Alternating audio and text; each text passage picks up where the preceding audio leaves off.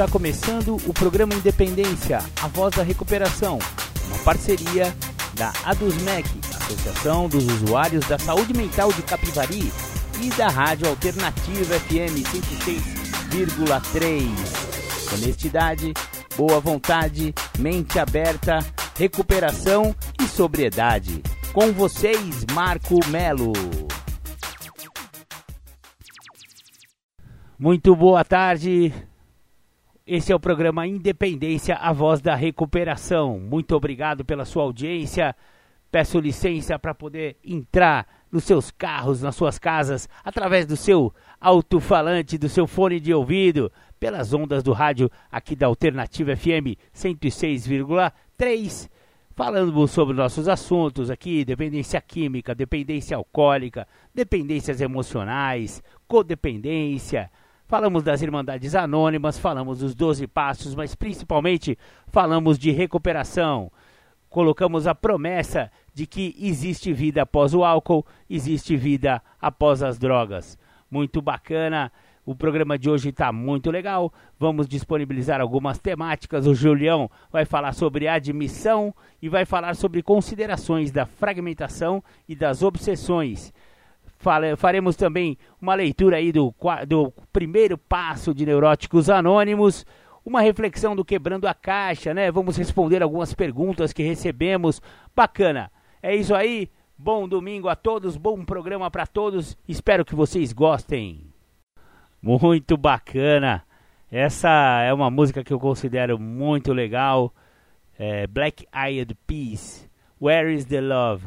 Se vocês tiverem a curiosidade de, de ir no, na internet, né, no Google, e terem a curiosidade de traduzir ou mandar né, a tradução lá no Google para entender mais ou menos o que, que esse pessoal fala nessa música, é muito bacana. Fala das incongruências, das discrepâncias do mundo, né? É, e aí faz aquela pergunta: Where is the love? Ou seja, aonde está o amor? Então, é uma música para se refletir, para se pensar que rumos estamos tomando como humanidade, como sociedade, né? Eu acho assim muito significativa essa música e convido os nossos ouvintes a também refletirem a respeito desse tema, aonde está o amor. Legal. Vou também mandar o meu abraço para o meu companheiro Noel. Fala aí, seu Noel. Muito obrigado. Me ligou ontem, né, seu Noel? Muito obrigado pela sua ligação. Muito obrigado pela sua recuperação. Obrigado por ter chegado antes, né? No, no processo de, de recuperação e me aguardado, né? Você parece que sabia que eu ia chegar e eu precisava dessa ajuda. Então, um grande abraço para o seu Noel, para toda a família tudo de bom aí, seu Noel. Muito obrigado.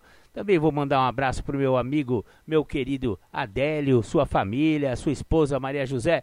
grande beijo, eles estão sempre aí também na sintonia. O pessoal de Piracicaba, que sempre ouve o programa Independência também, lá do Universitário.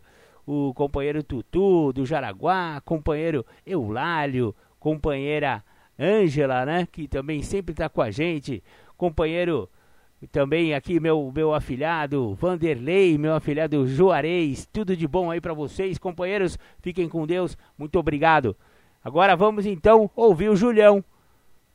O primeiro tema que eu vou passar, que eu, que eu vou disponibilizar para vocês do Júlio é o tema admissão. É um pouco longo o, o áudio dele, mas vale a pena, é uma temática muito significativa. Bacana com vocês então, Júlio César Butti. Bom dia, vamos falar de, de admissão. Nós vamos falar de admissão. Dentro do primeiro passo, que eu estou trabalhando com vocês, passo.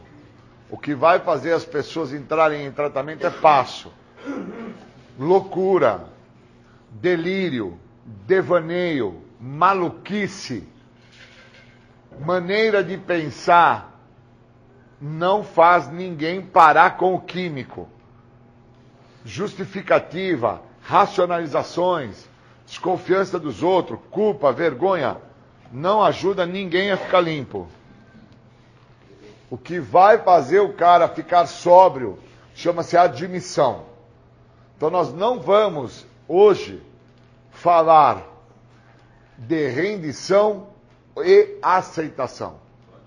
Nós vamos falar só de admitir, admitir, admissão. Enquanto o ser, o, o eu, a primeira pessoa do singular, não trabalhar admissão, ela não se rende e, obviamente, não vai conseguir vir a aceitar. Então, não adianta ficar com choromelas. Não, eu já aceito minha doença. É, ou então, eu, eu já me rendi ao meu problema. Para tudo isso. Vamos voltar lá no início. Está lá escrito na literatura que foi escrita há mais de 60 anos atrás. Eu tenho que admitir. Se eu não admitir, eu nunca vou entender o que, que eu tenho que vir a aceitar para poder falar: estou rendido. Acabou. Não tenho controle, perdi realmente o controle, cheguei a um tal estado de desespero que eu precisei chegar numa casa de tratamento. Por isso que é tão difícil para um cara entrar em recuperação. Então vamos dar um exemplo aqui prático. Prático. Eu cobro a pessoa para a pessoa entrar em contato com ela. A pessoa não faz isso. Ela fica em contato com tudo que está externo a ela. O que está externo a ela, neste local, tem nome. São os outros. Então, se ele está em contato ao que está externo a ela, é sinal que ele não admite a pessoa dele aqui. Está entendendo? Que é o eu, a primeira pessoa. Estão entendendo como é prático a parada? Vocês estão entendendo como é simples? Se você fica focado no seu externo, você não admite você. Então, no momento que você se encontra, na situação que você está, o que não existe é você. O que você não admite que precise, precisaria existir no momento para você entender o que está te acontecendo, você também não o faz. Então, por não ter admissão, você não vai vir a entender o que é aceitar isso que eu estou falando. E como você não vem a entender o que é aceitar isso que eu estou falando, mais à frente, você, em hipótese alguma, vai se render a uma nova maneira de pensar. É impossível. Então, eu vou dar um exemplo prático. Eu estou sentado na cadeira. Ou então eu estou sentado na espreguiçadeira não é para sentar nem na cadeira, nem na espreguiçadeira. Como eu não estou em contato comigo, eu não admito eu estar em contato comigo, eu olho para a pessoa que está sentada na cadeira ou na espreguiçadeira e falo a seguinte frase: Se o fulano está lá, por que, que eu não posso estar também? Acabou. Isso é que a pessoa não tem admissão ela não tem admissão do quê? Daquilo que ela vai ter que aceitar, e uma vez que ela aceite aquilo, ela está rendida à própria maneira de pensar dela. Então, quando ela não tem isso, o que é que ela tem? Ela tem só a vontade dela. Qual é a vontade dela? É dentro da comparação, é dentro da justificativa, é dentro da racionalização, é dentro da desconfiança do outro é dentro dos falsos valores que esta pessoa trouxe para a vida dela até o presente momento. São valores efêmeros, são valores de delírio, de loucura, de estado de maluquice, que ela não consegue fazer o papel de admissão que esses valores, essa, essa forma de pensar, essa maneira de agir, esse jeito de ser, a conduz a ter dor e sofrimento. Então não dá para você tentar construir um mecanismo de defesa dentro daquilo que você não admite. Então, o outro está sentado na cadeira. O outro está sentado na espreguiçadeira. Quem tem que admitir para si mesmo que eu não posso me comparar a ele, que eu não posso agir da maneira dele, sou eu. E quando eu não faço isso, eu estou ausente, eu estou distante, eu estou longe da pessoa que precisa admitir que é a própria pessoa. Então eu estou aonde? Eu estou vinculado ao que não faz jus, não pertence à minha pessoa. Então, se eu estou desta maneira vinculado ao que não faz jus, ao que não pertence à minha pessoa, eu estou aonde? Eu estou no outro. Eu estou vinculado com quem? Com o outro. Eu estou olhando para quem? Para o outro. Quem é que eu não olho? Para a minha própria pessoa. Se eu não olho para a minha própria pessoa, eu nunca vou admitir aonde eu cheguei. E o problema não é aonde eu me encontro. É aonde eu cheguei que eu tenho que admitir. Essa é a diferença. O que me compromete e o que me impede de lidar com a sociedade como um todo, de lidar com as minhas responsabilidades, de lidar com o que eu causei para minha pessoa, é a minha falta de admissão. Não tem a ver com rendição e não tem a ver com aceitação. Tem a ver com a minha falta de admissão. A minha falta de admissão não me deixa falar aonde eu cheguei, não aonde eu estou. Porque eu poderia estar agora no Play Center, eu poderia estar agora num parque de diversão, eu poderia estar agora no Hop Hari, eu poderia estar na orla da praia. E o estar na orla da praia ou num parque não define aonde eu cheguei. Eu preciso entender, dentro da minha trajetória, onde é que eu cheguei. Para que eu venha a entender isso, eu preciso admitir isso. Enquanto eu não tenho esse grau de admissão ao nível mais profundo, eu não entro em recuperação. Impossível. É, descabido até. Então a pessoa, ela quer sim obter o benefício a qual o programa oferece, mas sem fazer esforço algum. E a literatura fala disso. Da mesma maneira que quando a pessoa não admite aonde ela chegou, não onde ela está, aonde ela chegou, a pessoa quando não admite aonde ela chegou, o que, que ela faz? Ela fica olhando para o outro, para a situação do outro, para os problemas do outro, ela não olha para a própria pessoa dela, ela não olha para o que está acontecendo com ela, e ela fica tentando solucionar o problema do outro. Por quê? Porque ela não admite o que, o que acontece com ela, o que vive ela, a maneira como ela trouxe para ela, aonde ela se encontra. Então, o problema maior da admissão está que as pessoas confundem entre admitir, me render e aceitar. Querem transformar todos esses fatores num único pacote, e esse único pacote darem o nome de primeiro passo e falarem aos quatro ventos.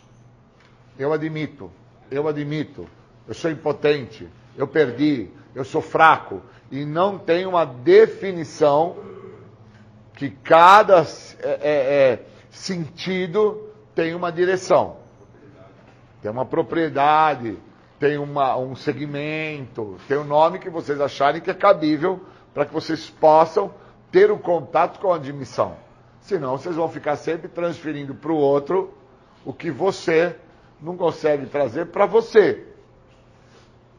Eu tenho que sacar aonde que eu estou, não aonde que eu cheguei. Aonde que eu estou? Então, aonde eu estou dentro do tratamento?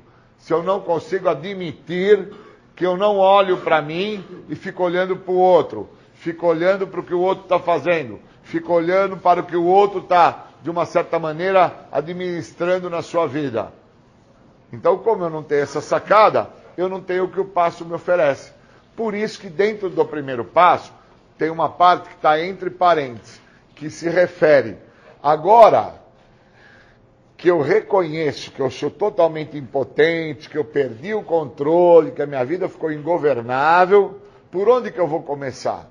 Olha que interessante, depois de todo esse reconhecimento, é que o próprio passo, a própria escrita, ela faz uma narrativa. Por onde que eu vou começar? E ela coloca entre parênteses. Começamos por pedir ajuda. É aí que entra o outro. O outro só entra aí. O outro não entra antes disso. Então, como eu não tenho esse entendimento, eu fico sem a condição de admissão, eu fico sem a oportunidade que o programa me oferece para que eu entenda o que eu tenho que admitir.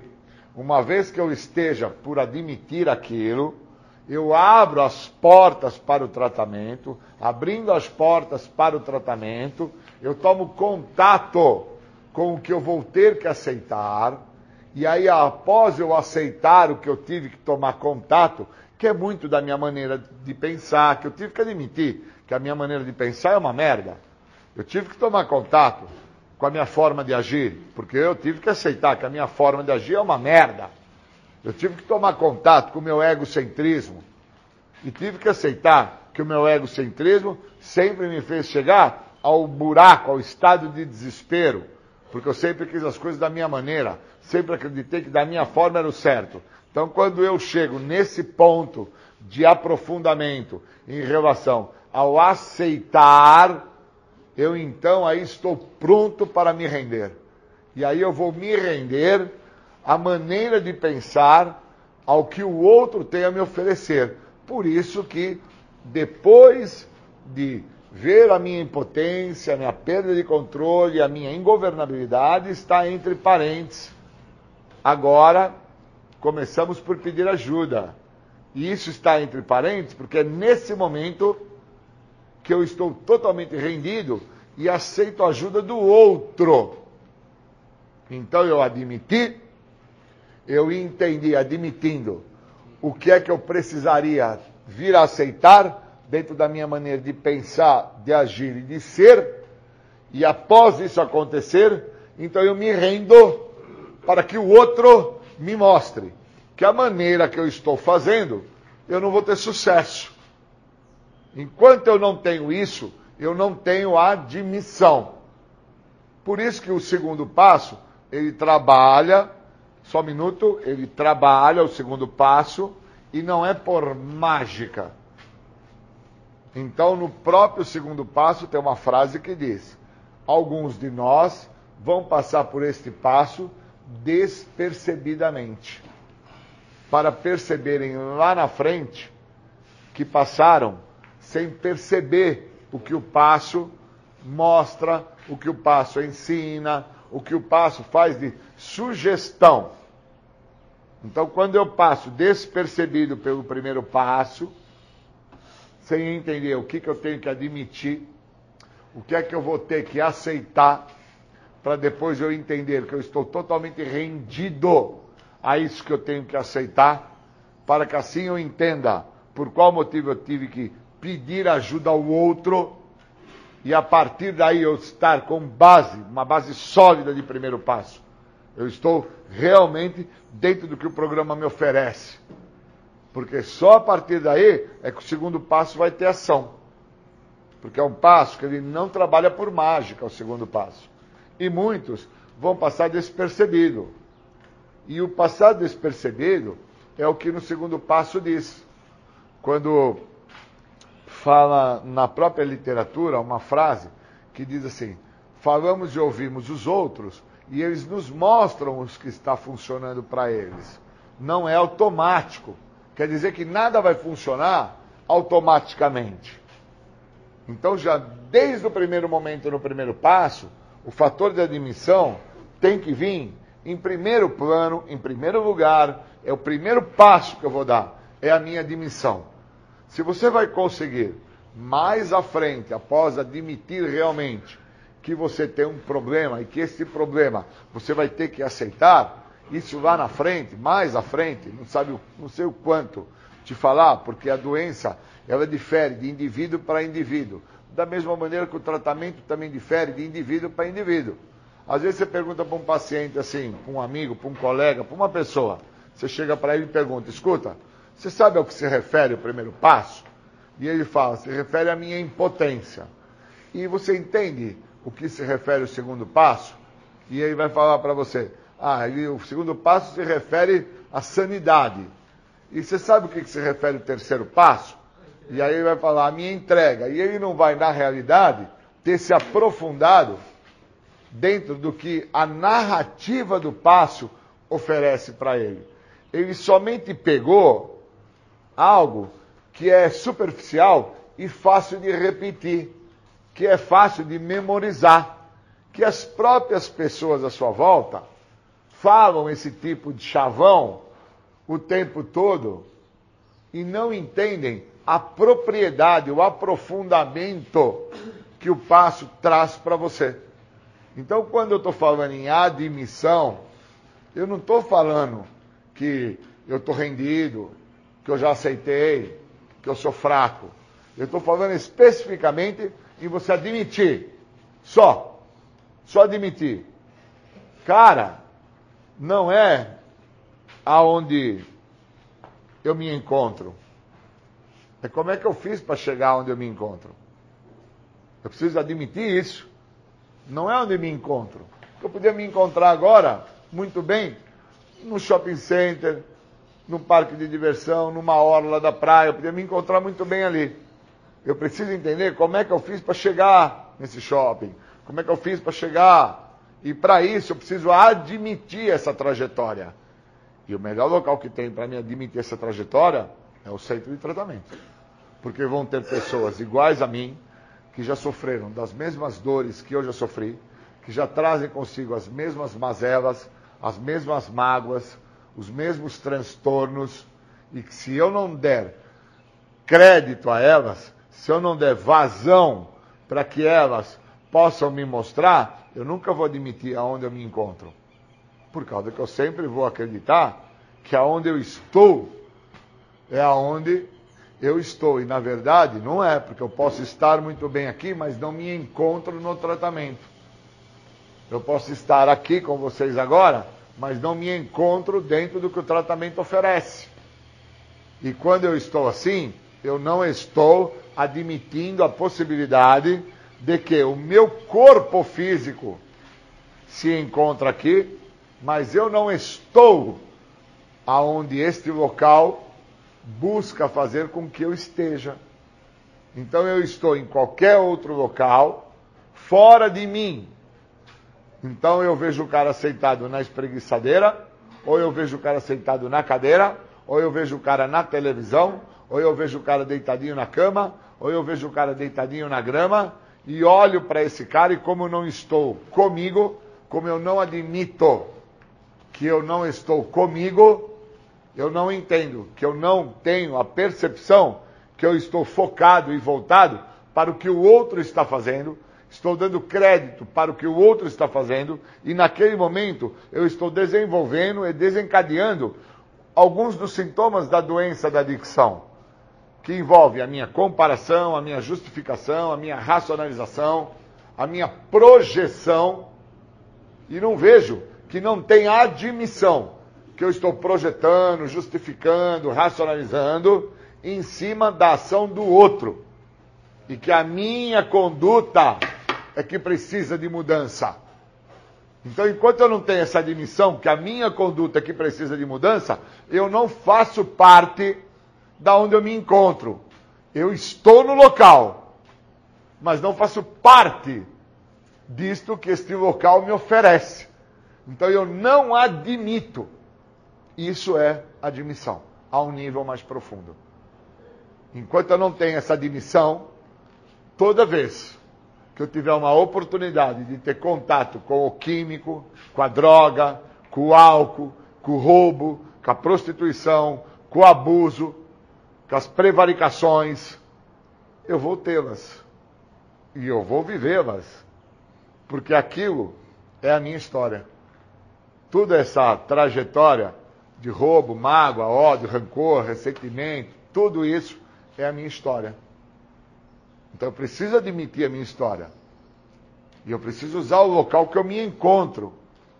Porque dentro do local que eu me encontro é onde eu tenho que ver aonde que eu estou. E para mim entender aonde que eu me encontro e aonde eu estou, eu tenho que admitir isso. E se eu não admitir isso para Deus, para mim mesmo e para outro ser humano, eu nunca vou entender a natureza exata das minhas falhas. Porque muitas das naturezas exatas das minhas falhas começam por não admitir. Eu quero que o outro seja o responsável, eu quero que o outro seja a pessoa vista que me prejudicou, eu quero que o outro seja a pessoa que seja chamada a atenção por algo que eu estou fazendo, porque eu não olho para mim.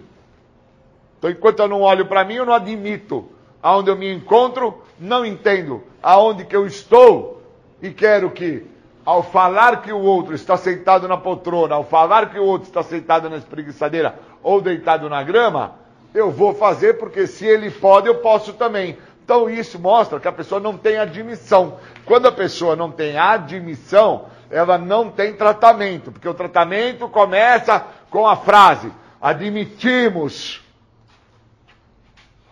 E como tá, toda a literatura foi escrita no verbo do passado, no éramos, para ser lido no verbo do presente, no hoje, para ser praticado no verbo do futuro, toda a nossa literatura foi escrita assim.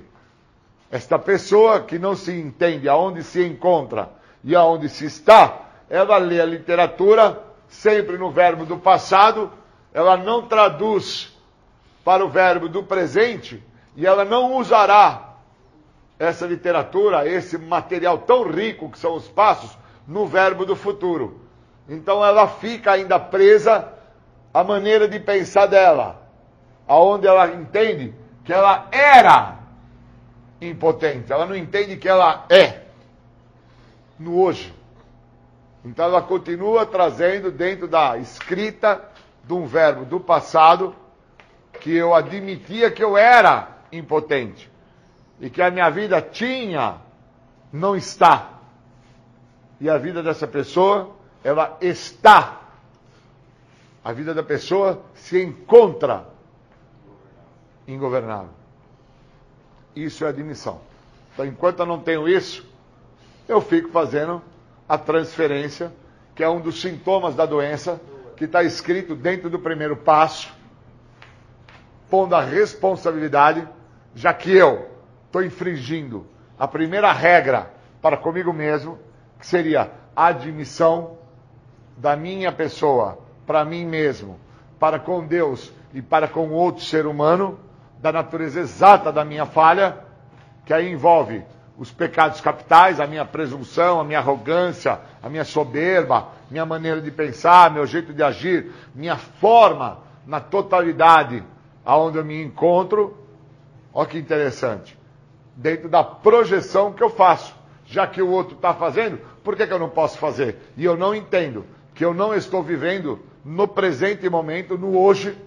Eu ainda estou preso no verbo do passado, que eu era, não que eu sou, no verbo do presente agora. Eu estou. Eu estou lá preso no verbo do passado. Então, enquanto eu estou assim, obviamente, quando eu me encontrar no caminho dele, no hoje, uma cocaína, um crack, uma maconha, uma questão de prostituição, de abuso, tudo que ele encontrar, ele vai fazer uso no momento presente porque ele traz uma narrativa que não é saudável. Ele traz uma narrativa do passado. Eu era impotente, agora não sou mais. Agora eu já tenho tratamento, eu sei o que é o tratamento, eu sei como fazer. E na realidade ele não consegue compor no dia do hoje, no agora, nesse momento presente, que ele nem lê, ele sabia. Por causa que ele olhava a literatura, ele lia lá o que estava escrito, admito que eu era, admito que fomos, tal, e não conseguiu perceber que toda a literatura inteira, o livro inteiro, ele está escrito no verbo do passado, para ser lido no verbo do presente, para a pessoa tentar ter a possibilidade de viver no verbo do futuro, que seria na prática do que o programa oferece. Enquanto eu não fizer esse entendimento, eu não vou ter a admissão a um nível mais profundo, eu nunca vou entender que eu transfiro, eu projeto, eu deposito ao outro a responsabilidade que tinha que ser minha, eu tento colocar culpa em cima do outro sobre o que eu estou cometendo de errado, aonde eu estou tomando como base a ação do outro. Então, se o outro erra, eu erro também. Se o outro está comendo cocô, eu vou comer também. Se o outro pula da ponta, eu vou pular também. Se o outro pega um martelo e bate um prego no dedo, eu vou bater também. Então, enquanto eu estou nessa conduta leviana, chula, miserável, eu não estou dentro do que o programa me oferece no local onde eu me encontro. Não aonde eu estou, mas no local que eu me encontro. Porque aonde você está, você deveria já estar por entendido que você não está dentro do que o local onde você se encontra te oferece. Que o local onde você, se, onde você no momento está te oferece é a libertação da adicção ativa. O segredo que tanto te escapou. E esse segredo que tanto te escapou não foi você parar de usar álcool e droga. Porque a coisa que você mais ouviu dos seus pais, dos seus familiares, dos seus responsáveis, era para que você não usasse nem álcool nem droga. Que álcool e droga é um veneno na vida de qualquer ser humano. Agora, dentro da doença da adicção, que é onde esse local que você se encontra está tentando trabalhar você, para que você se liberte de algo que escapou nas suas mãos, entre os dedos, como fala na literatura, que é dentro da sua maneira de pensar, do seu jeito de agir, do, da tua forma de ser. Então imagina, o cara está sofrendo da doença da adicção, o cara está pastando dentro da doença da adicção, pois ele se encontra no local, mas ele não está no local. Ele está dentro do que a doença oferece para ele que é os sintomas da justificativa, da racionalização, da desconfiança dos outros, da projeção, aonde ele põe culpa no outro, ele põe culpa nos seus responsáveis, ele põe culpa nos seus educadores, ele põe culpa no local onde ele se encontra, mas ele não consegue pôr culpa aonde ele está. Então, como ele não consegue pôr culpa aonde ele está, porque ele teria que admitir para ele para Deus e para o grupo terapêutico aonde ele está, que seria eu estou fora do tratamento. Eu estou longe do que este local me oferece. Eu estou, desculpa o termo, na puta que pariu. Menos dentro da proposta da recuperação deste local. Então, enquanto ele não tem estabilidade de interpretação sobre o que é admissão, ele não consegue deter a doença da adicção. Porque a doença da adicção, ela não é a cocaína, o crack, a maconha ou a pinga. Ela não é a cadeia. Ela não é você ter sido colocado para fora da tua família. Ela não é o teu estado de paranoia, de psicose, o seu estado do teu psique totalmente corrompido. A doença da adicção, ela está dentro da tua maneira de pensar, da tua forma de agir e do teu jeito de ser. E se você não admite isso aqui, no local onde você se encontra, onde você está? Você não está. Porque o local, que no caso é o melhor local do mundo para que eu tenha que admitir a minha doença, é junto aos meus iguais. As pessoas que já sofreram as mesmas dores que a minha, que trazem as mesmas mazelas que a minha, que trazem os mesmos ressentimentos que os meus, que trazem as mesmas euforias que as minhas. E é aí que tem que estar a minha admissão. Se eu não tenho isso, como é que eu vou me tratar da doença da adicção? Acreditando que ficar sem usar droga eu estou em tratamento, que ficar sem beber, eu estou em tratamento, que ficar olhando o que o outro está fazendo, eu estou em tratamento, ou que transferindo ao outro que o que eu estou fazendo de errado no momento do hoje, do agora, onde eu me encontro, eu estou fazendo porque ele também faz. E eu não admito a minha total inabilidade de lidar com a vida. Se eu achar que tratamento é isso, realmente eu estou mais comprometido do que eu achava que eu estava. E aí eu começo até a ter que colocar minhas barbas de molho, porque gato escaldado tem medo de água fria. Então esses termos populares, eles se encaixam muito bem agora. Se eu achar que estar em tratamento é estar sem a verdadeira admissão do meu problema e que o meu problema ele se mostra muitas das vezes nessa transferência que eu faço, se eu achar isso, eu estou na rota de colisão. E eu só não estou usando porque no local que eu me encontro, que é dentro desse espaço de saúde, aqui não tem para usar. Mas quando você sair daqui, você vai ter que viver 110%. Tudo que eu estou trazendo para você. 110%, não é 100%, é 110%. Porque somente 100% não é o suficiente para uma pessoa não voltar a usar álcool e droga. Pois o que mantém ela dentro da questão do uso de álcool e droga é a sua falta de admissão sobre quem ela é. Então, esse é o processo da admissão a um nível mais profundo. Nós vamos tirar dúvidas.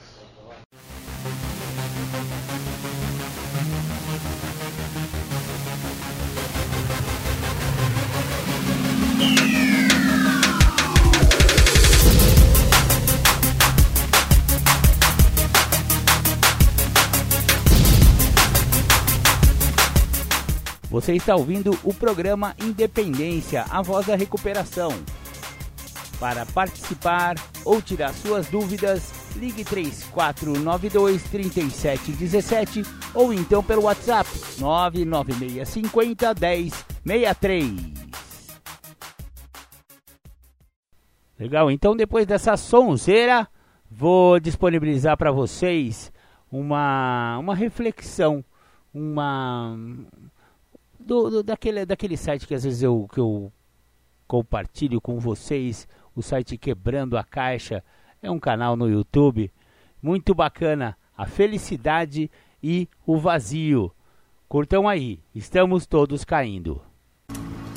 Tem um pássaro no meu peito. Esse que agora morre por não conseguir respirar. Já há tempo demais que foi esquecido. Ignoramos a existência desse pássaro dentro de cada um. Tem um pássaro dentro de cada pássaro. Nos acostumamos a escondê-lo, mesmo ele tentando sempre nos dizer algo. Talvez esteja tentando dizer algo agora, mas não ouvimos. Preferimos trancá-los em gaiolas abafadas.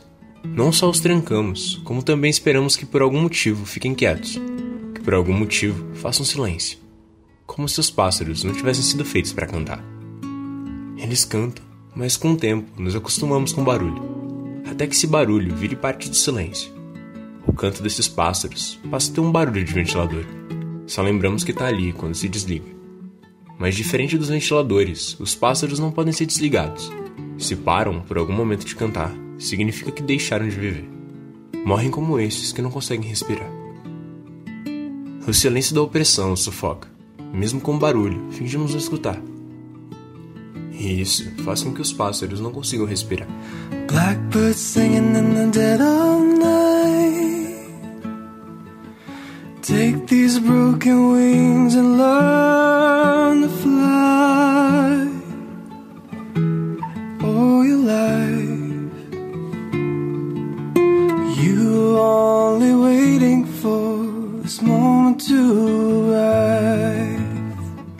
Nascemos para satisfazer a grande necessidade que temos de nós mesmos. Um homem é sempre um contador de histórias. Ele vê tudo o que acontece através delas. E ele até tenta viver a sua vida como se estivesse contando uma história. A pergunta aqui é: qual é a história que você conta para si mesmo? O que você fez daquilo que fizeram com você? Essa é a história que a gente está sempre escrevendo. E nela, os pássaros cantam a felicidade. Cantam uma espécie de caminho para a felicidade. Não consigo imaginar a felicidade longe da autenticidade. Uma vez que você é capaz de tomar decisões pelo teu desejo de viver, também deve conseguir lidar com as consequências e tensões dessas decisões, já que tudo compõe parte da tua escolha. É a sua vida. Você escolheu. E a busca pela felicidade está no cantar desse pássaro, em viver paixões constantemente, viver as suas paixões. Isso não é tão fácil.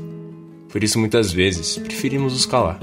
A autenticidade de ouvir esse canto está diretamente ligada à coragem. E talvez seja a virtude mais importante nessa busca As pessoas passam suas vidas buscando a infelicidade, tapando a boca de seus pássaros, ignorando a existência deles, não tomando decisões por si só. Se submetem a situações que odeiam, se relacionam com pessoas que não confiam. E quando a infelicidade chega, é, elas ainda se surpreendem. Talvez pudesse ser diferente se ouvíssemos mais os pássaros. Por que nos surpreendemos quando temos aquilo que sempre buscamos? Esse é o tamanho da nossa cegueira. E ainda que fôssemos realmente cegos, talvez assim poderíamos dar mais valor ao canto dos nossos pássaros. Talvez assim pudéssemos ser menos infelizes, menos vazios. Então, é o vazio. Quanto mais distante estamos do canto desses pássaros, mais vazia se torna a vida. E não poderia ser diferente. Depois de anos de autorrepreensão, muitos ainda não entendem o motivo de quando o vazio chega. Esse é o tamanho da nossa cegueira. Olhe com clareza no espelho e veja quem você é. Sem adornos, sem vendas. Não só as partes boas. Isso é fácil. Tô falando de você. Reconhecer tuas dores, tuas falhas. Se esconder delas, fingir que elas não existem. É só dar mais poder para elas. Somos um mínimo ponto perante o tempo. É, ó, tudo é um mínimo ponto perante o tempo. O cosmo é um grande altar do sacrifício, e nós estamos aqui para dançar. Uma dança de contraste entre a beleza e a crueldade. E isso é ter coragem. Lidar com o medo da crueldade e mesmo assim ser capaz de perceber a beleza diante dela. E a beleza é muita. A vida é um abismo onde todos estamos caindo, mas cada um com seu tempo de chegar no chão. A maioria despenca berrando, histéricos e irritantes e na primeira pessoa que encontram, se agarram e dividem suas dores, as angústias de todos estarmos caindo. Alguns até esperam que quando o chão chegar, algo melhor nos espera. Uma cama conchegante amortecerá nossa queda e assim vamos continuar. Num lugar muito melhor, onde vão todas as pessoas que caem. Criamos histórias para lidar melhor com esse abismo e com esse vazio. Nós somos a única espécie que precisa criar essas histórias. E com elas, podemos até parar de berrar durante a queda. Estamos caindo. Mas como estamos caindo? Podemos despencar desse abismo dançando. Uma dança que tem noção do seu fim e sabe que não pode mudar isso. E é por esse motivo que se preocupa tanto com o meio, com cada movimento, já que são finitos. Esse se vê quase obrigado a dançar, já que sabe que não existe nada além dessa queda. E pode ser linda. Existe beleza na dança. Nesse contraste. De algo que vai continuar se repetindo eternamente. Por que dançar? Não vou me revoltar? Claro que eu vou.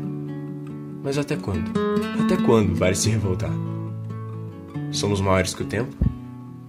Nossas histórias podem ser maiores que ele? É, somos animais arrogantes. Com certeza, não somos tão grandes assim. A grandeza do tempo está na sua paciência. E é ele quem dita o ritmo dessa dança. Agora, quem canta sobre ele são os pássaros. Diante desse abismo, percebi que devo amar incondicionalmente tudo que eu tenho durante esse curto tempo. E eu só tenho uma única coisa: essa vida. Só isso. Mais nada. Então, vou me entregar radicalmente a essa única experiência consciente que nos foi dada. Por muito tempo, chamei essas experiências de vida. Como a maioria chama. É, somos animais arrogantes demais. Vida é algo muito maior do que aquilo que chamamos de minha vida. Isso é só uma vírgula perante o todo. Isso que chamamos de minha vida. Seria muito mais justo chamar de existência, esse breve período de consciência. A vida é muito maior do que nós. Ela existia antes de existirmos. E depois de nós, a vida continua. Existir é simples. É estar ali. Nada mais. Agora, como você quer estar ali. A palavra sentido na nossa língua é muito bem descrita. O sentido pode ser sentido no sentido de direção, de direita ou esquerda, para onde estamos indo. Ou sentido pode ser sentido no sentido de unidade, significado, ter algo que te faça ou te dê algum significado. Um sentido. Ter uma direção, um caminho pelo qual seguir é o que nos dá significado pelo qual existir.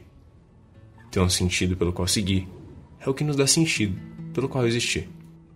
Pelo menos, é isso que eu venho sentido. Esse pássaro que canta, canta o tempo todo. Mas talvez pelo tanto de tempo que temos o ignorado, hoje já o confundimos com o silêncio. O barulho do ventilador, hoje já é silêncio. Esse ventilador ficou por tanto tempo ligado que hoje é imperceptível até o momento em que se desliga por definitivo. Só nesse momento você percebe que ele estava ali. Sempre teve, o tempo todo. Mas aí já é tarde demais. E então caberá o vazio. Te caberá o verdadeiro silêncio, sem intenção, como sua sentença. Hoje eu percebo que quando trancamos esse pássaro na gaiola, obrigando que faça silêncio, estamos, na verdade, nos trancando nessa mesma gaiola, calando nossa própria boca. E você? Bom, você deveria acreditar em mim. Por mais que eu venha de um outro tempo, nossos sonhos são exatamente os mesmos. Os verdadeiros são. E isso já é mais do que o suficiente para você acreditar em mim. Sou eu quem tô com você no silêncio. Só eu que por alguns instantes, no meio dessa queda, pode te fazer sentir que tá voando e não caindo. E você ainda tem coragem de me chamar de silêncio. No silêncio, você encontra a única pessoa capaz de mudar as coisas ao seu redor. Tem um pássaro no seu peito, calado há muito tempo, que você tem coragem de chamar de silêncio, mas não tem coragem de ouvir. E agora, ele tá te dizendo isso. Você pelo menos parou para escutar. Como será? Vai me ouvir? Blackbird singing in the dead of night. Take these broken wings and learn to fly.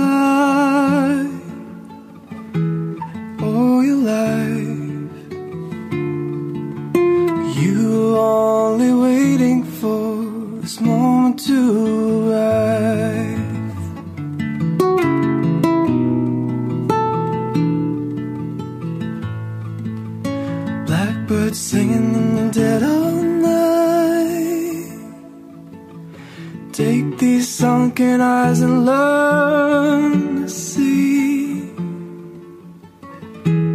all your life.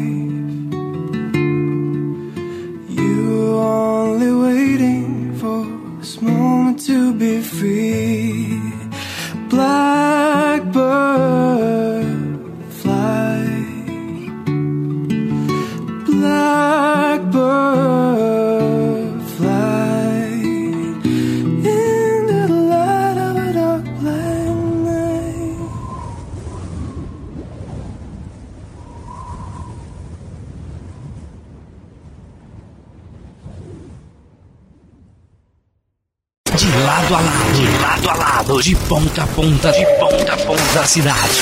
Rádio Web.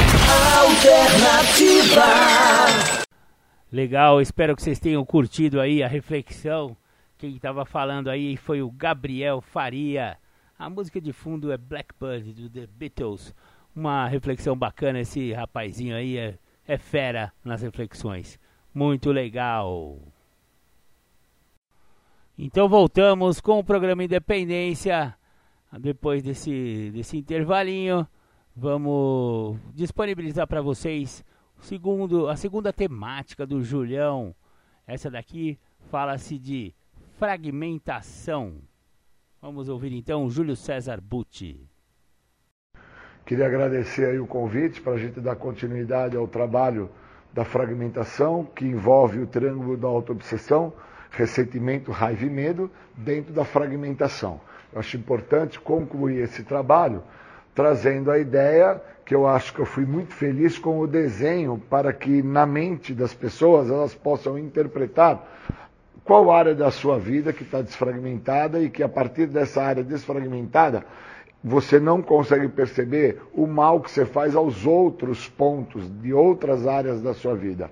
Então, quando uma pessoa ela se encontra desfragmentada numa área específica dela, seja familiar, social, amorosa, não importa qual seja, a característica desta pessoa que está desfragmentada, uma das áreas, porque ela está com um problema, então ela não interpreta o problema, ela não consegue entender que existe um ponto de desequilíbrio na área dela, né? ela não consegue sacar isso. Por ela não sacar isso, ela não entende que essa área ela vai corromper outras áreas da própria vida dela.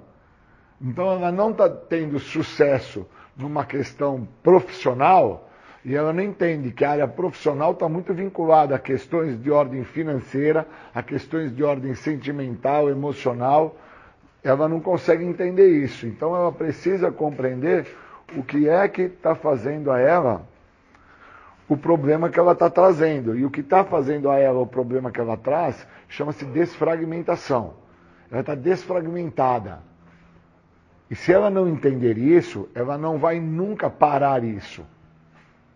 Ela vai continuar desfragmentada nesta área. Então o programa trabalha da seguinte forma. No primeiro passo, o programa dos anônimos fala o seguinte: que depois que tirou o álcool, as drogas da pessoa, fica um vazio, um buraco. Esse buraco é a desfragmentação. Eu preciso pôr algo nisso. Se eu não colocar algo nisso, esse buraco vai me causar um engodo, vai me causar um mal-estar, e o que a minha mente tem como referência para não sentir mal-estar chama-se cocaína, crack, maconha e pinga. Toda vez que eu estou dentro da possibilidade para deter um mal-estar, e eu, dentro desta possibilidade para deter um mal-estar, eu estou vinculado ao sintoma mais óbvio da doença da adicção, que é o uso da substância, quem pesa na balança é a substância. Não pesa o programa, porque eu já estou vinculado ao resultado final da doença. Eu preciso ter essa sacada. Que quando eu me encontro desfragmentado numa área da minha vida, eu já estou vinculado a um sintoma da doença. Que seja justificação, que seja racionalização, que seja desconfiança dos outros, que seja culpa, vergonha, não importa. Está escrito lá, dentro dos 11 sintomas da doença que antecedem o resultado final, que é o que a doença almeja, que é a pessoa fazer o uso da substância. Não tem como escapar. Então eu preciso sacar por que, que eu desfragmentado, eu preciso ter esta compreensão.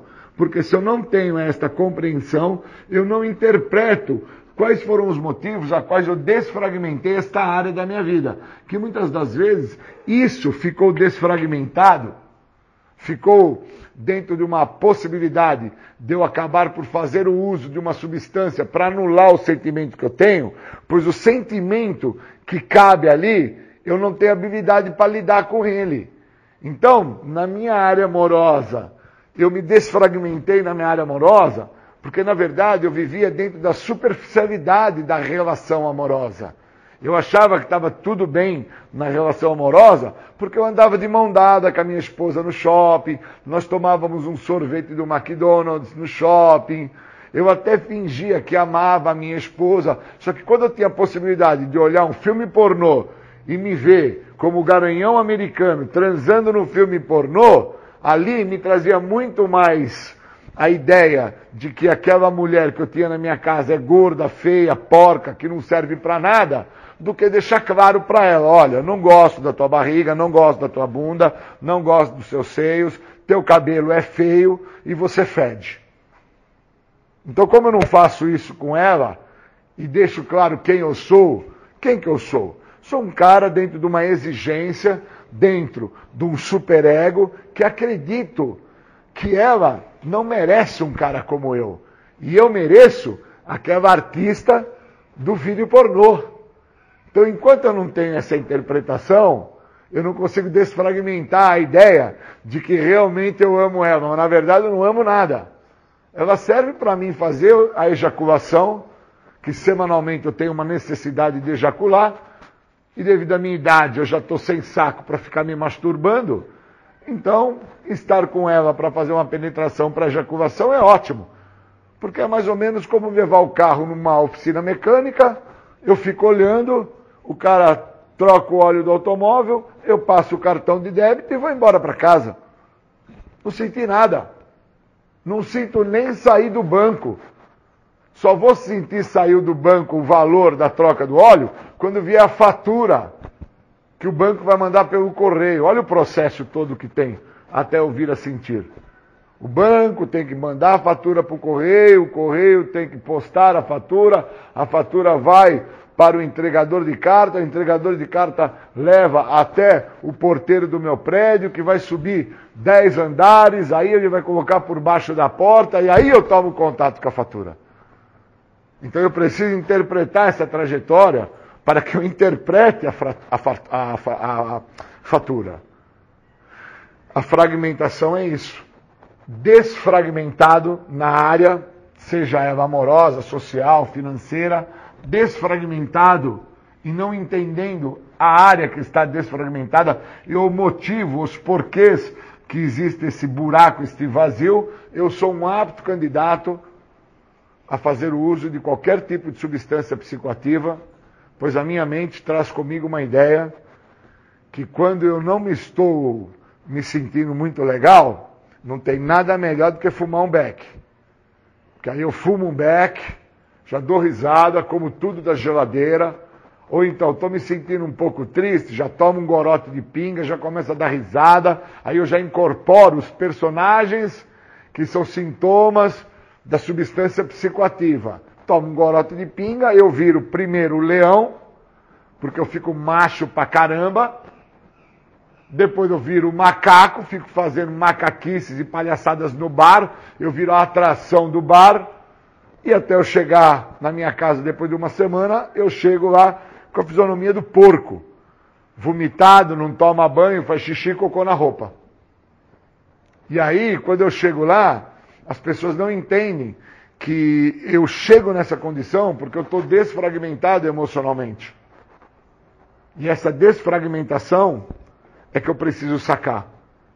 Porque esse vazio existencial, esse buraco que ficou, só tem um negócio que pode me ajudar ali: é o programa.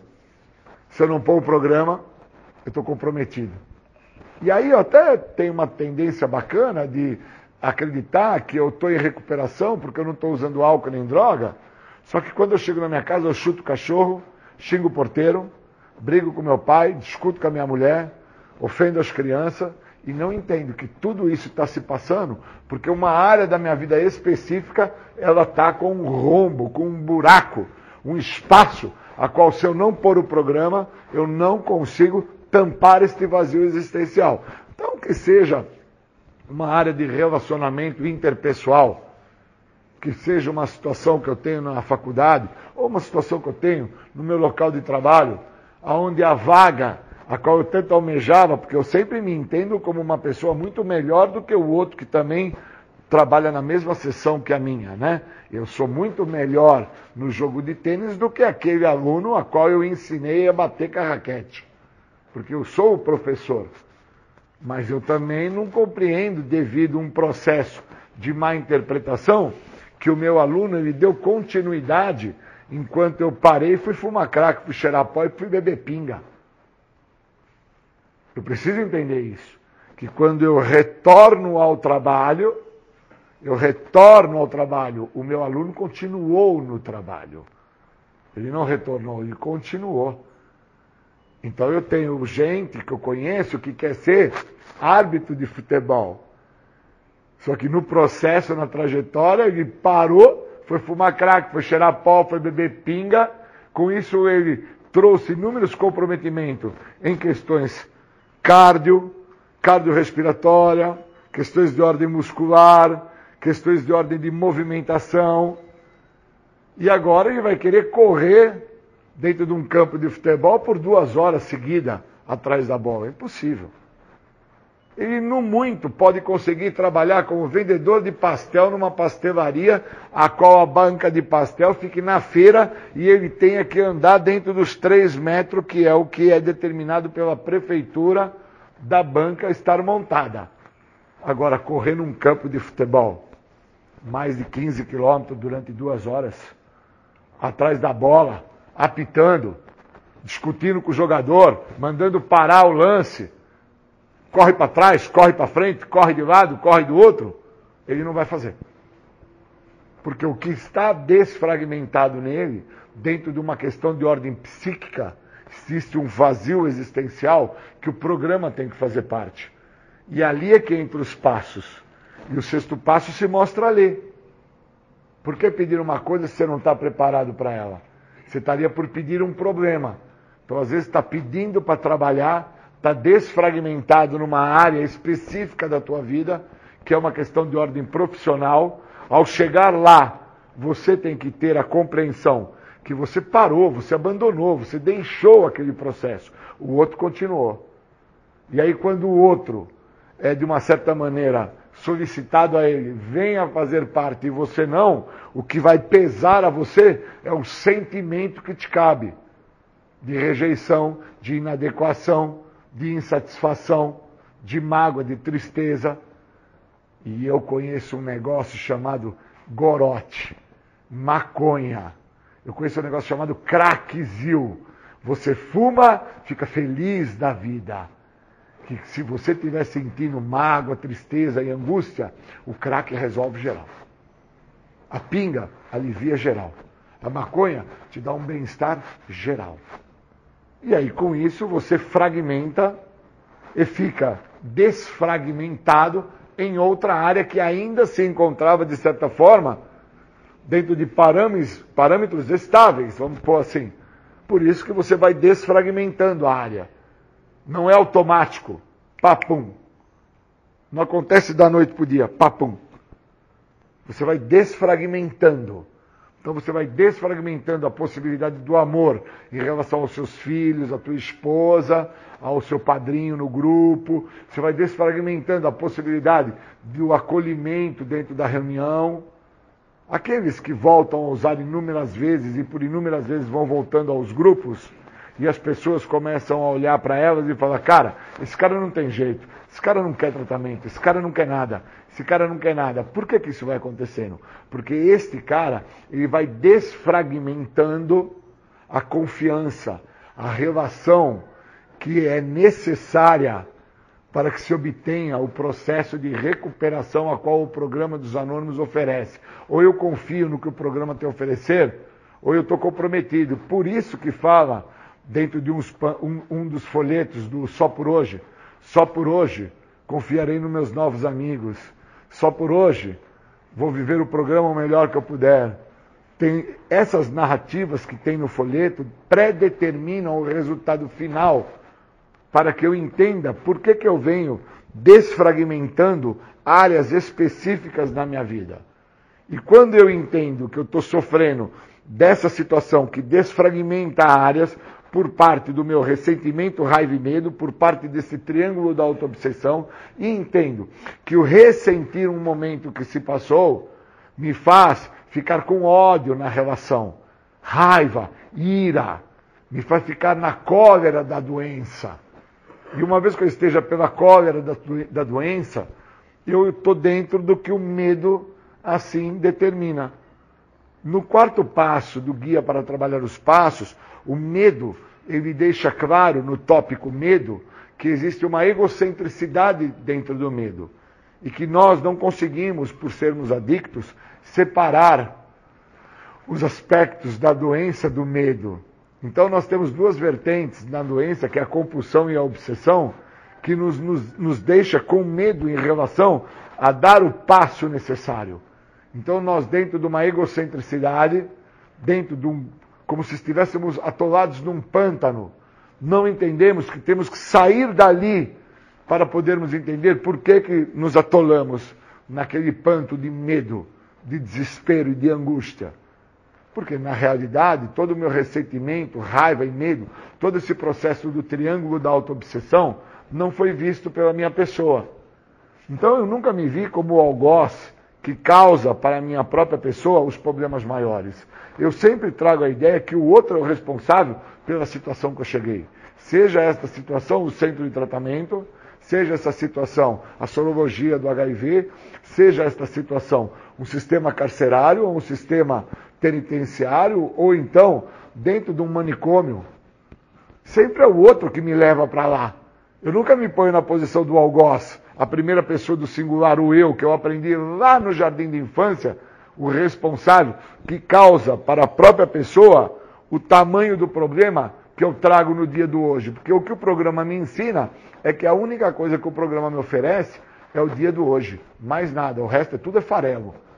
Carro, moto, barco, lancha, boné, chiclete, chinela havaiana, filho, casamento, tomar sorvete do McDonald's, andar de moto, correr, nadar, jet ski, tudo farelo.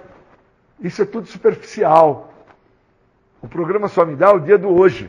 E se no dia do hoje eu não entendo onde eu estou desfragmentado, essa desfragmentação ela vai com a tendência dela, como a tendência da doença, que o resultado final é me levar ao uso de drogas, a tendência dessa desfragmentação é ir acertando outras áreas da minha vida. E quando eu consigo olhar as áreas da minha vida como uma pizza, que eu tenho pizza de 8 pedaços, de 12 e de 20 pedaços. Então eu tenho aí uma diversidade nas áreas da minha vida, né?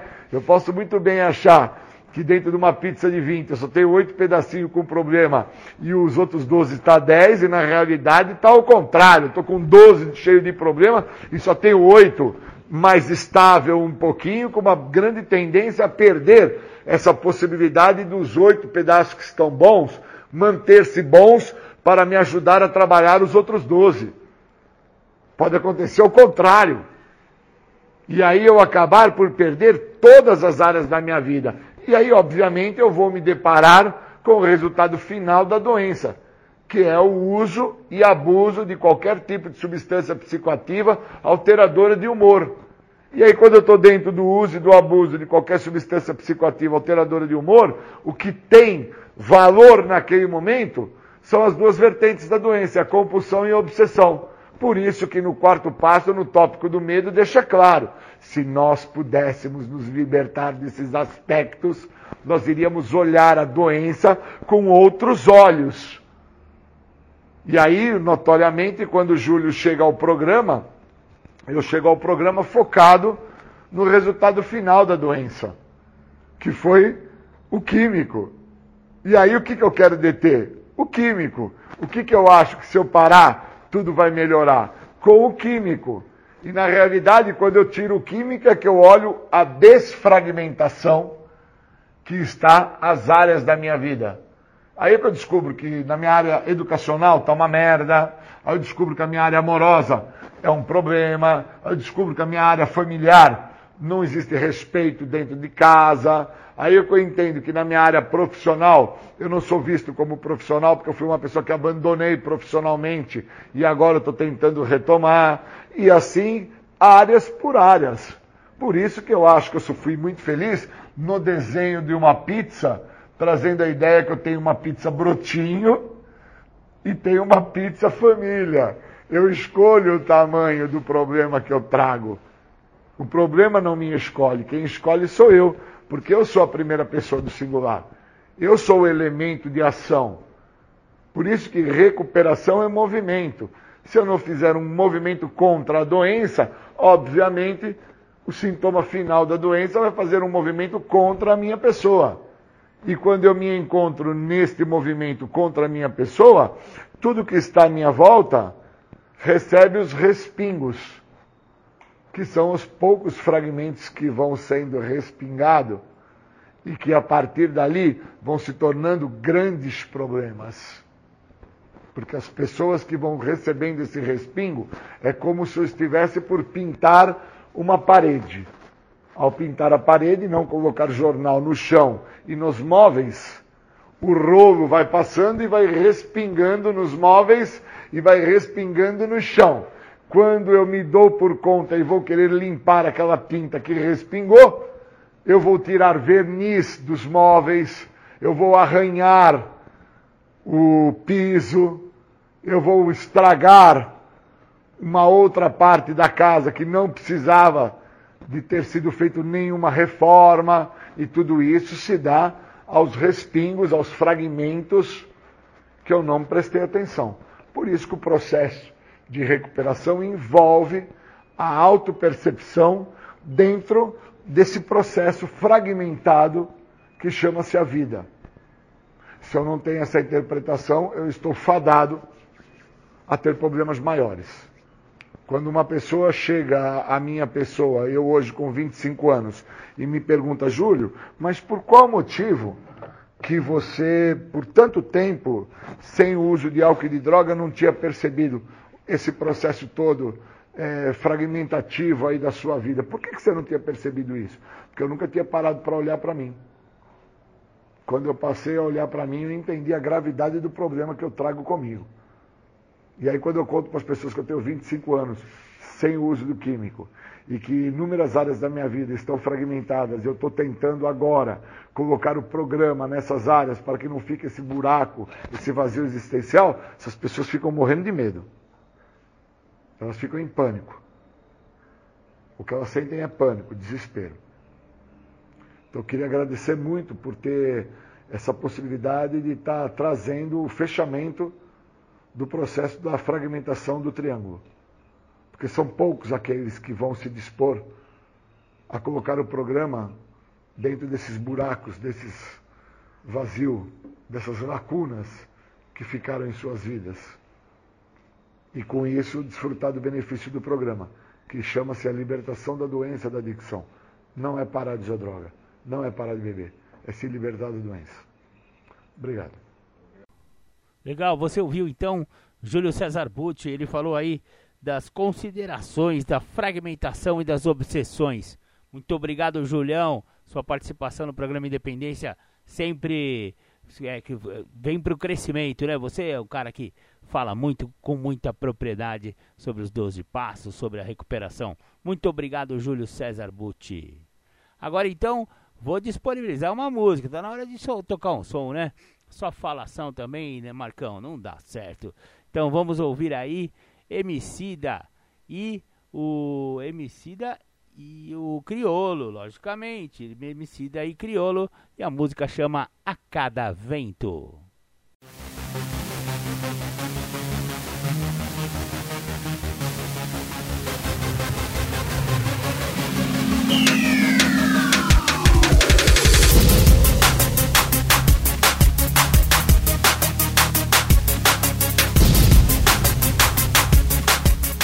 Você está ouvindo o programa Independência, a voz da recuperação.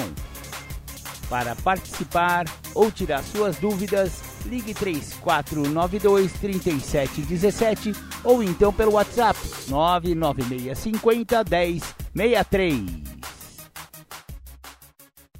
Procurando uma saída quando estendi a mão e encontrei Narcóticos Anônimos. Junto a companheiros em recuperação, percebi que não estava sozinha. Recuperação é o que acontece nas reuniões de NA. É possível parar de usar drogas. Procure Narcóticos Anônimos. Nós podemos ajudar.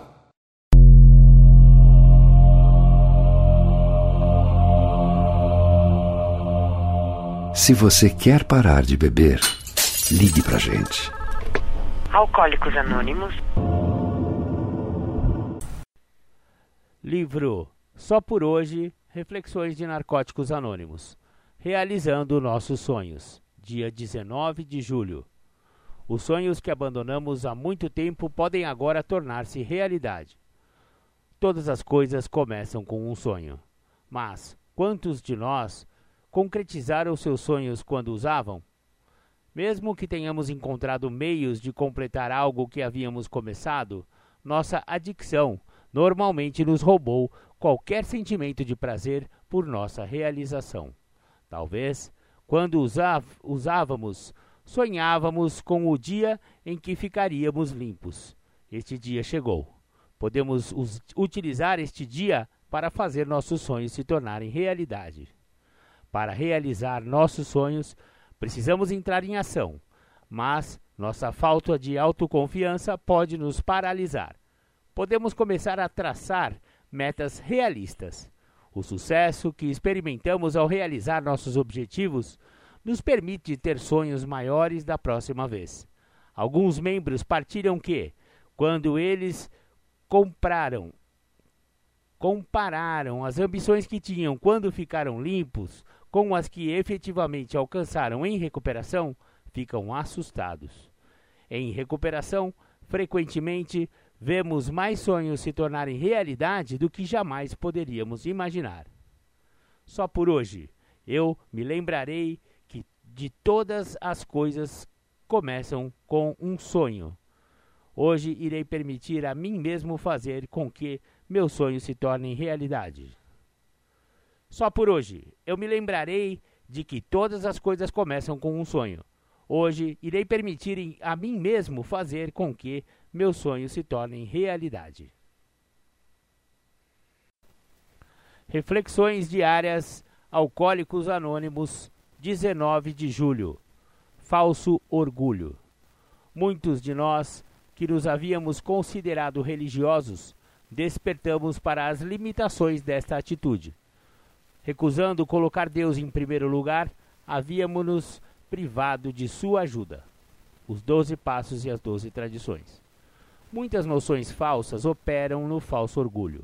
A necessidade de orientação para viver uma vida decente é satisfeita pela esperança experimentada na Irmandade de AA.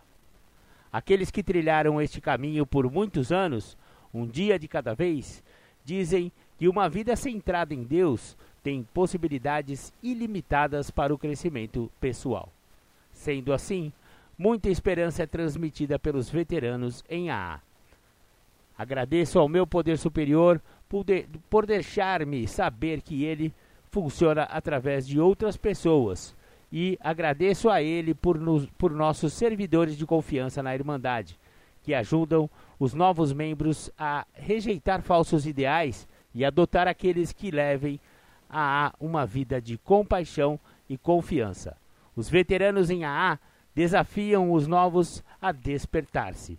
Assim, eles podem vir acreditar. Peço a Deus que me ajude em minha descrença. 24 horas por dia, 19 de julho. Pensamento de AA para o dia. Não existe lugar numa sala de AA para fofoca ou crítica às pessoas. Todo homem em AA é um irmão e toda mulher é uma irmã, desde que ele ou ela seja membro de AA. Não deveríamos fofocar sobre relacionamentos de nenhum homem ou mulher do grupo. E se dissermos a respeito de um outro membro, acho que ele ou ela está tomando uns goles escondido, é a pior coisa que podemos fazer a essa pessoa. Se uma mulher ou um homem não estiver vivendo de acordo com os princípios de AA ou tiver uma recaída, cabe a ele ou a ela levantar-se, é, levantar esse tema numa sala de reunião e dizer isso pessoalmente. Se eles não o fizerem, estão apenas ferindo a si mesmos. Será que falo dos outros membros pelas costas? Meditação para o dia. Para Deus, um milagre de mudança na vida de uma pessoa é apenas um acontecimento natural, mas é um acontecimento natural operado por forças espirituais. Não há milagre tão maravilhoso nas personalidades que seja um acontecimento rotineiro. Mas os milagres acontecem só para aqueles que são bem orientados e fortalecidos por Deus. As mudanças maravilhosas na natureza das pessoas simplesmente acontecem, e elas ainda são livres de qualquer outra ação que não seja a graça de Deus. Mas esses milagres foram preparados durante dias e meses por desejar ardentemente, alguma coisa melhor. Eles são sempre acompanhados de um verdadeiro desejo de conquista do ego e da rendição de nossa vida a Deus.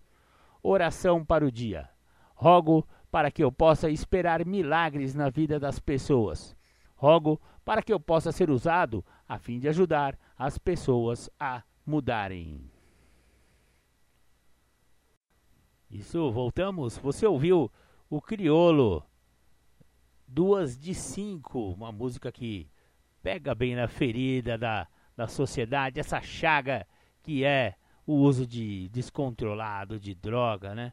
Duas de cinco, estamos falando de duas pedrinhas, dois papelzinhos, duas paranguinhas, enfim, vocês sabem do que eu estou falando, né, rapaziada? Legal. Antes vocês ouviram as reflexões diárias das Irmandades de AA e de Narcóticos Anônimos, NA. Bacana. Agora então eu vou disponibilizar para vocês a leitura do primeiro passo da Irmandade de Neuróticos Anônimos.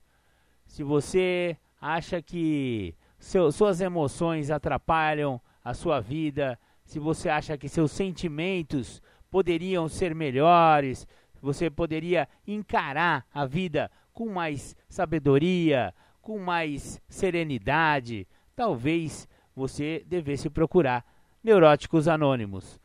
Veja se você se identifica aí com essa leitura. Primeiro passo de NA Verde.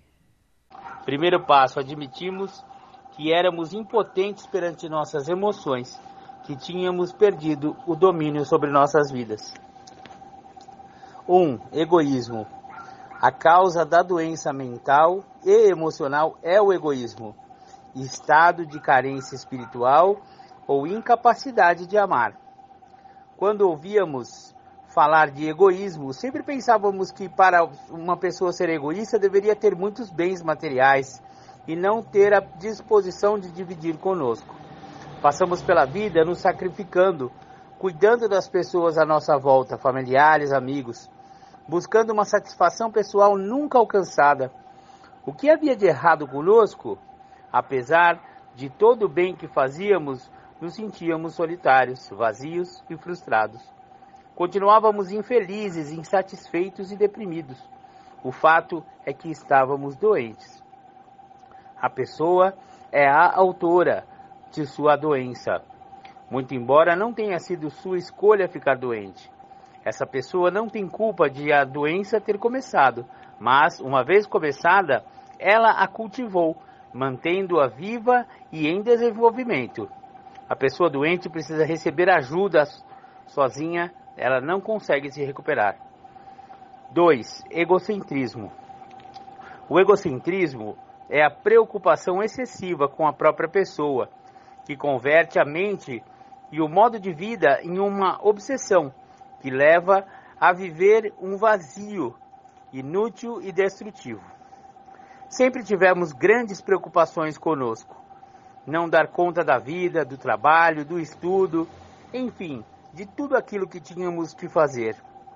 Isso nos levava a uma ansiedade torturante, a um contínuo medo de tudo e de todos e à depressão, raiva congelada, que é a frustração de não conseguir impor a própria vontade. Entretanto, a depressão pode ser detida e a saúde emocional alcançada em Neuróticos Anônimos. 3. Viver vazio. Vivemos essa obsessão, caracterizada por um modo egoísta e egocêntrico, que nos levava a sentir, pensar e agir como se fosse, fôssemos o fim de tudo e de todos. O espaço onde estávamos era nosso e tinha, de, tinha que ser como queríamos, caso contrário, não gostávamos. As pessoas com as quais éramos obrigados a nos relacionar tinham que pensar e agir como nós, e se não o fizessem, nos magoávamos. Ofendidos, as agredíamos e até as descartávamos.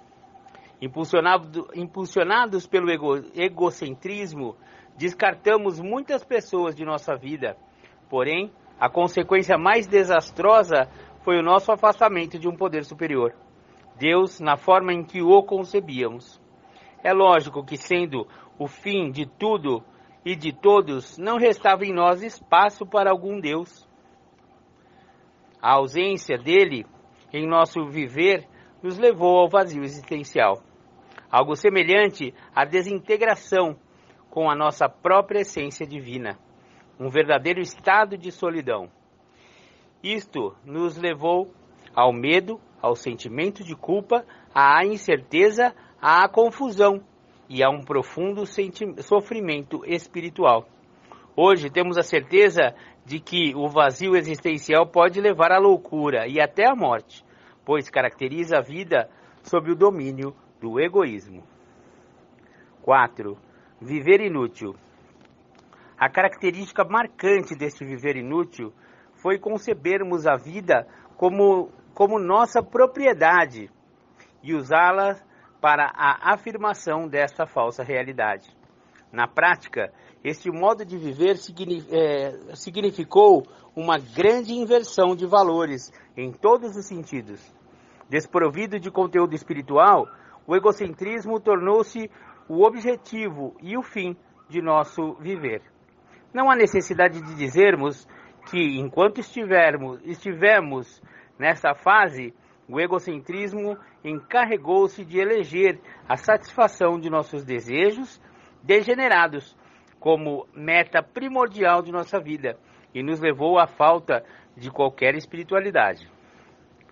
Impossibilitados de conviver com as pessoas, tentávamos usá-las para satisfazer nossas necessidades e realizar nossos objetivos.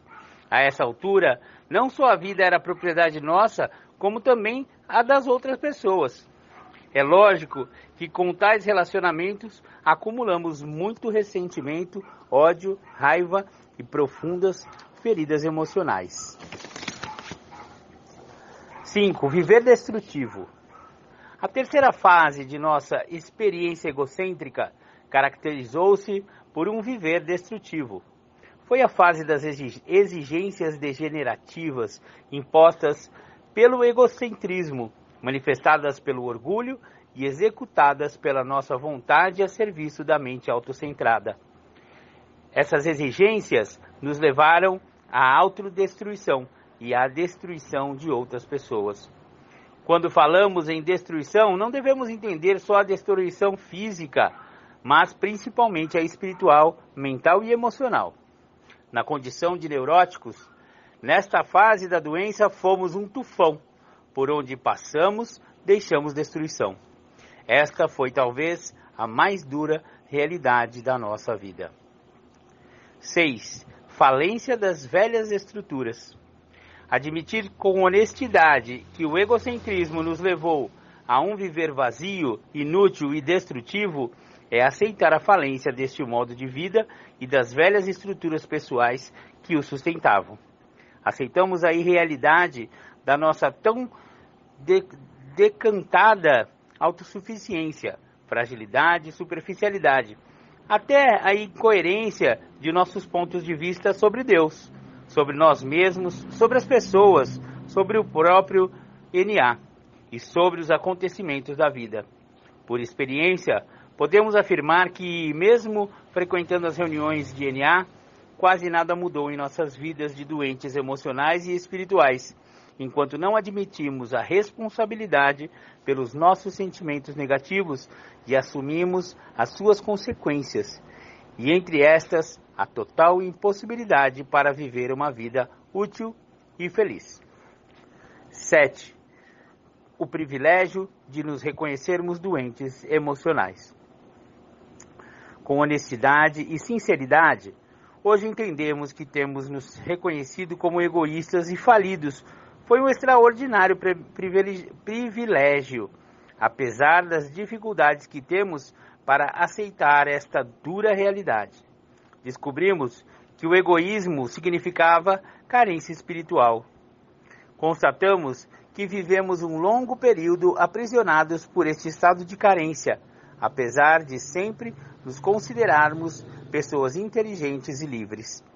Com o nosso contínuo despertar dessa ignorância espiritual, fomos descobrindo que estávamos afastados de Deus e das pessoas que havíamos transformado nossas vidas num desastre.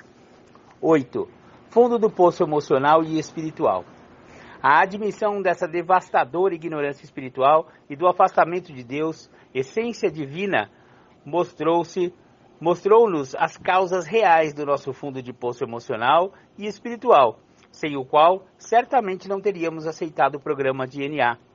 Para a prática dos demais, dos demais passos, nos foi e está sendo requerida a adoção de atitudes e ações que quase nenhum neurótico que ainda não considere o egocentrismo uma doença jamais sonharia em adotar.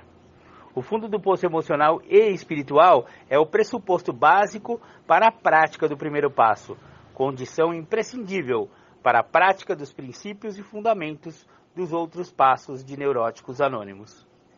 Por outro lado, a primeira atitude concreta foi aceitarmos que não nos recuperaríamos por nossos próprios recursos. Necessitávamos e necessitamos ainda de permanente ajuda espiritual, e essa só poderá ser recebida se frequentarmos as reuniões, estudarmos a sua literatura, praticarmos o programa para nos livrarmos da ignorância espiritual e receber ajuda de forma prática. 9. E último, realidade consoladora de NA. A admissão da falência de nossas velhas estruturas pessoais, no fundo de poço emocional e espiritual, acabou se tornando o leito de rocha firme sobre o, sobre o qual estamos construindo uma vida útil, feliz e de grande significado. Os meios que NA oferece para a reconstrução dessa vida útil e feliz são os princípios espirituais da Irmandade. Hoje podemos dizer que o primeiro passo significou para nós uma nova linguagem, um novo modo de pensar e principalmente uma nova maneira de ser e agir. Beleza, galera? Esse então foi o primeiro passo de Neuróticos Anônimos. O primeiro passo fala bastante de admissão, né? Afinal, fala admitimos nossa impotência, né? E fala sobre impotência. Impotência, no caso de Neuróticos Anônimos, é impotência perante os sentimentos, perante as nossas vontades, né? Muito bacana. O, o núcleo da doença emocional e mental é o egocentrismo e egoísmo, que pode ser caracterizado por orgulho também, né? É uma das manifestações do egoísmo e do egocentrismo é o orgulho. E tudo isso muito embasado em medo, né? Medo de não, não, não acertar, medo de não ser amado. São tantos os medos que a vida em sociedade, a vida moderna, a vida contemporânea nos traz que é difícil alguém ter uma sanidade mental, né? Sozinho é difícil, né? Por isso que o conselho que o programa Independência dá para pessoa que acha que tem assim uma, uma dificuldade com, com as suas emoções é procurar neuróticosanônimos.com ah, ponto .org, perdão, neuróticosanônimos.org.br. Agora eu vou disponibilizar disponibilizar não, vou tocar para vocês duas músicas é, do Cat Stevens em homenagem ao meu father, meu pai, que daqui a pouco é dia dos pais, eu já vou homenageando antecipadamente o papai aí, seu Antônio. Então uma música que chama Father and Son.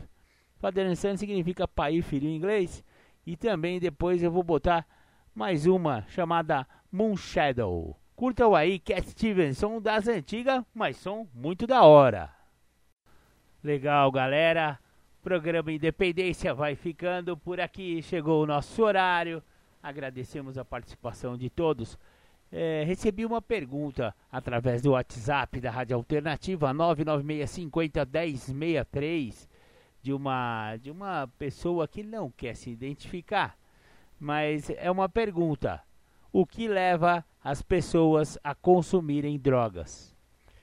Eu fui pesquisar essa pergunta no livro O que é dependência química, meu, minha praticamente a minha bíblia sobre dependência química que eu sempre disponibilizo para vocês, da psicóloga Maria Heloísa Bernardo, selo Independa, editora Nova Consciência aqui de Capivari.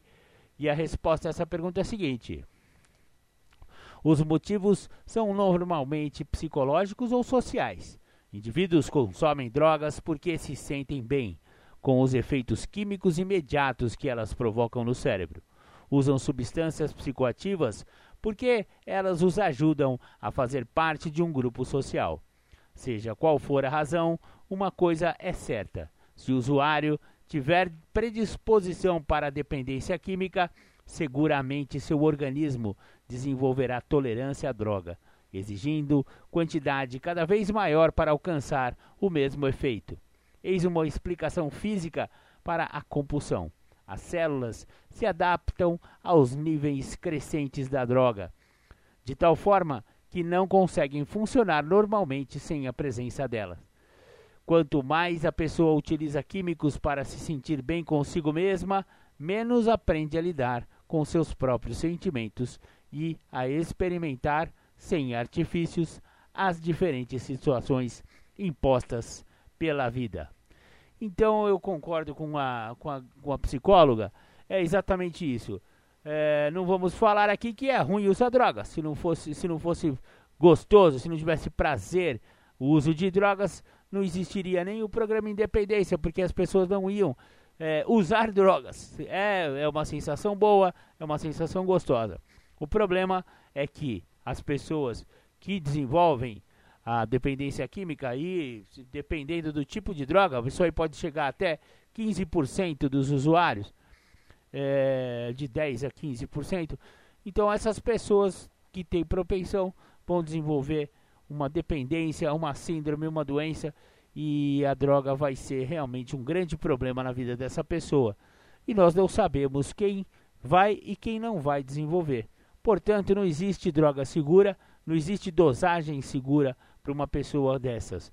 Então, o programa Independência está aqui para elucidar, para tirar o véu, para colocar luz em cima do assunto e também desmistificar esse tabu. Esse negócio de que não vamos falar sobre droga, porque daí o menino não vai usar, isso é uma grande, é uma grande anátema. As pessoas, é, a falta de informação ajuda a pessoa a ter curiosidade e a buscar nas drogas algum tipo de resposta. E esse tipo de resposta geralmente vai desencadear uma grande problemática na vida dessa família e dessa pessoa. Então, vamos, vamos é, botar a mão na consciência e vamos é, nos autoanalisar para ver se por acaso o nosso uso de bebida, é, bebida também é droga, é, se isso daí não está ou então se não está aumentando esse consumo cada vez mais, né? Pode ser que você seja um, uma pessoa que vá desenvolver a doença da dependência química ou alcoólica. Mas é isso aí, muito obrigado. Agradeci, agradeço muito a participação de todos, quem mandou pergunta, quem apenas ouviu o programa. Deus fique com vocês. Muito obrigado. Bom domingo a todos. Em seguida, o programa Tardes Sônicas. Muito obrigado. Beijo no coração.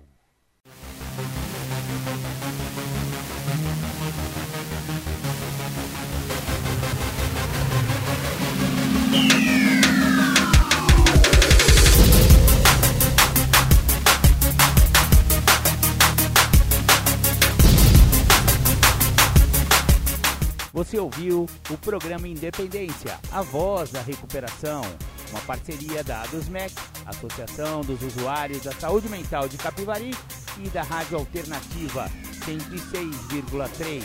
Até domingo que vem, com mais informações a respeito de dependência química e alcoolismo. Obrigado, até mais!